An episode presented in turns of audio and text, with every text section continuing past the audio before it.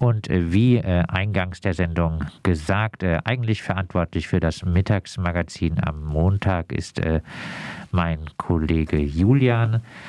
Dieser hat für Radio Dreieckland äh, den zweiten Prozesstag im Prozess gegen Robert H. am Freiburger Amtsgericht äh, beobachtet. Ein Urteil ist heute noch nicht gefallen. Jetzt aber äh, sitzt Julian neben mir, um über den Tag zu berichten. Genau, hallo. hallo. Ja, letztes Mal ähm, gab es einige solidarische Prozessbegleitung in Solidarität mit den Opfern von Robert H. haben sich diesmal auch wieder äh, einige Unterstützer in der Opfer äh, vor dem Amtsgericht eingefunden? Ich meine ja, also als ich rauskam, ähm, paar Dutzend, ich glaube zwei Dutzend Menschen da. Ich bin allerdings recht früh reingegangen in den Gerichtssaal und ähm, habe dementsprechend nicht gesehen, wie viele Menschen sich im Laufe des Prozesses ähm, da versammelt haben. Heute fanden im Prozess weitere Zeugenvernehmungen äh, statt von äh, Zeugen, die das Geschehnis beobachtet haben. Was äh, waren ihre Aussagen?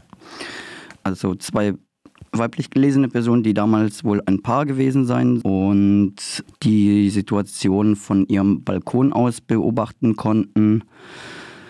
Die haben eigentlich nicht viel mehr zum Inhalt beigetragen, was nicht schon bekannt ist. Nur nochmal unterstrichen, dass die Jugendlichen, die da vor Robert H. weggelaufen sind, einen sehr panischen und verängstigten Eindruck gemacht haben und dass die quasi vor ihm weggerannt ähm, sind. Und nochmal auf das Verhalten äh, von Robert H., das sie beobachten konnten, aufmerksam gemacht, dass er sehr ja, seltsam gewirkt hat, dass er stumm ge gewesen sein soll, dass er nichts gesagt hätte, dass sein Gang auch äußerst irritierend gewesen sei, weil er zwar sehr schnell gelaufen ist, aber nicht irgendwie gerannt und eine Zeugin hat gemeint, er wirkte wie wahnsinnig. Zitat. Was äh, lässt sich denn über die Verteidigungsstrategie äh, sagen? Wie äh, verhielt sich äh, heute Robert H. und äh, seine Anwältin Nicole Schneiders, äh, auch NSU-Anwältin? Mhm. Also zunächst einmal ist zu sagen, dass eigentlich auch ein dritter Zeuge geladen wurde, und zwar Herr, der ähm, wohl die Ermittlungen in dem Fall hatte. Er ist anscheinend erkrankt und ähm, ja, konnte dementsprechend nicht da sein, obwohl die Vorsitzende Richterin Reitschak noch der Staatsanwalt davon ausgehen, dass Herr Kuh wesentlich mehr zu dem Fall beitragen wird, hat die Verteidigerin äh, Schneiders darauf bestanden, dass er noch äh, geladen wird, weil sie sich Hoffnungen macht oder so. Jedenfalls äh, beabsichtigt sie von ihm Äußerungen zum angeblichen Asperger-Autismus von Robert H. Und wohingehend dann ähm, die Richterin Reitschak nochmal betont hatte, dass Herr Kurz kein Sachverständiger ähm, für solche Angelegenheiten ist. Aber dennoch wurde ein dritter Fortsetzungstermin am 7.11.2022 um 13 Uhr quasi vereinbart, wo ähm, der Prozess dann fortgesetzt werden soll, wo das Urteil dann auch ähm, verlesen werden soll. Und da wird in meinen Augen eine Verschleppungsstrategie einfach äh, sichtbar, auf die Frau Schneiders baut, dass die Öffentlichkeit nicht mehr so auf den Fall blickt und dementsprechend auch ein mildes Urteil gefällt werden kann.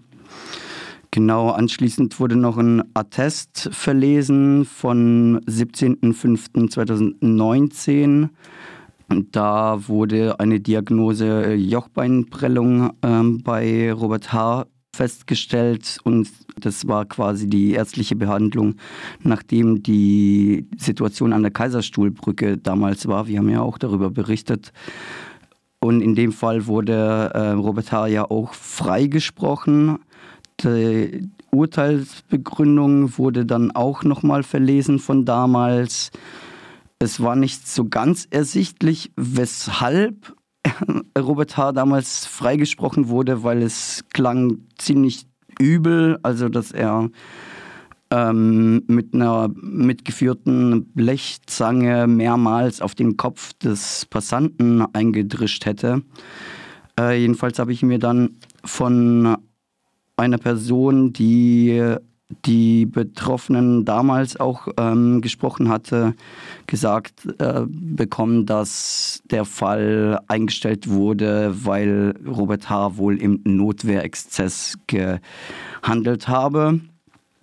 Und ich denke, da wird Frau Schneiders wieder drauf plädieren wollen, dass hier wieder eine Notwehrsituation geschaffen werden soll, die einfach objektiv gar nicht da war. Robert H. hat sich auch dahingehend geäußert, also hat sich dazu durchgerungen, doch eine Aussage zu machen vor Gericht. Und da wurde es auch nicht ersichtlich, warum er A, den beiden Jugendlichen hinterhergestiegen ist, B, warum er Pfefferspray versprüht hat gegen mehrere Leute. Also da wurde auch immer wieder unterschieden, was ich auch etwas bedenklich finde. Also die beiden Jugendlichen wurden als typische Linke quasi gelabelt und die anderen beiden als in Anführungsstrichen normale Menschen. Also so wurde darüber ähm, gesprochen und so einen Unterschied aufgemacht, dass, ja, keine Ahnung, dass eventuell doch ja verständlich sein könnte, dass die ersten beiden irgendwas gemacht haben könnten, dass Herr H. ihn dann daraufhin äh, ähm, Pfefferspray eingesetzt hat, obwohl es tatsächlich im Prozessverlauf zu keiner notwendigen Handlung ähm, gekommen sein soll. So. Also mich erschließt sich das nicht. Ich denke, vielen anderen erschließt sich das auch nicht, warum Herr H. in dieser Situation wie auch gegen die anderen beiden Beteiligten Pfefferspray und anschließend das Messer eingesetzt hat. Und eine Strategie scheint ja vielleicht dann auch zu sein, wenn äh, so ein Attest vorgelegt wurde, so auf äh, verminderte Schuldfähigkeit ja, oder so etwas äh, zu gehen. Wie hat sich denn äh, das Gericht, äh, Richter und äh, Staatsanwaltschaft verhalten? Das ist, das ist schwierig zu beurteilen. Also der Staatsanwalt hat ja, Nachfragen auf jeden Fall gestellt, auch, ähm, auch bei Robert H. Nachfragen gestellt. Diesmal hatte ich ein bisschen mehr das Gefühl, dass er nicht mehr von einer verminderten Schuldfähigkeit ausgeht. Ja, aber ich kann es abschließend nicht richtig einschätzen. Hatte äh, die Nebenklage bei äh, diesem Prozesstag auch noch eine aktive Rolle gespielt? Mm, ja, hat auch mehrmals nachgefragt, auch bei ähm, Robert H. selber, warum er das Messer nicht weggelegt hat, trotz aufgefordert. Und ja, genau, was mir einfällt, der Staatsanwalt hat auch mehrmals nachgefragt, warum er denn nicht einfach von der Situation abgelassen hat. Also aktiv gefragt, warum er sich dieser Situation nicht entzogen hat, obwohl ihm immer die Möglichkeit gegeben wurde und er mehrmals aufgefordert wurde, quasi es sein zu lassen, die Jugendlichen in Ruhe zu lassen und warum er dann nachgestellt hat. Und das konnte Robert Hahn nicht beantworten. Er meinte, er, er könne sich nicht mehr an die Situation erinnern, er könne sich noch nicht mal an die Beleidigungen erinnern, die gefallen haben seien. Und ihm erschließt sich das auch nicht. Also ich will jetzt hier äh, Robert nicht zu viel Raum zusprechen, aber weder ein gewisses Fünkchen an Reue war zu, von ihm zu vernehmen, noch konnte er irgendwas sagen, was ihn dazu bewogen hat, so dermaßen zu reagieren und hat es er irgendwie den, die Schuld und die Verantwortung bei anderen gesehen. Es ging so weit, bis dass er, dass er die Plausibilität der Gefühlsregungen vor Gericht der Betroffenen in Zweifel gezogen hat. Zitat, es sei eine Show gewesen. Und das finde ich, wow. Krass. Abschließend dann äh, kurz zusammengefasst nochmal dein Fazit vom Prozesstag. Ich will mich so nicht festlegen, weil es ist schwierig einzuschätzen. Also klar, irgendwie die Prozessstrategie ähm, von ähm, der Verteidigung ist, verschleppen ist, auf verminderte Schuld zu plädieren.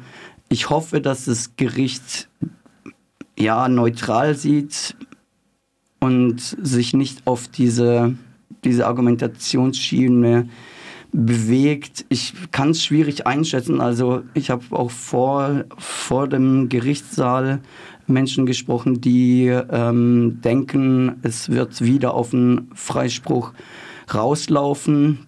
Ich kann es nicht sagen, sorry. Wir werden auf jeden Fall dranbleiben ja. und dann auch äh, den dritten Prozesstag beobachten.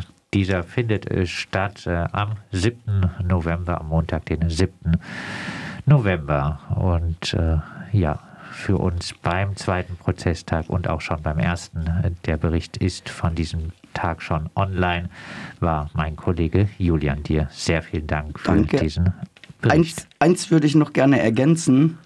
Ähm, ich habe ja schon erwähnt, dass nicht ersichtlich ist, warum Herr H. so, so vehement nachge, ähm, nachgerückt ist, den Leuten hinterher wollte und dann anschließend eben Pfefferspray und Messer eingesetzt hat. Es war auch nicht sicher, warum er das überhaupt dabei hatte. Er wurde gefragt, warum tragen Sie in einer alltäglichen Situation Pfefferspray und Messer bei sich. Das konnte er nicht beantworten.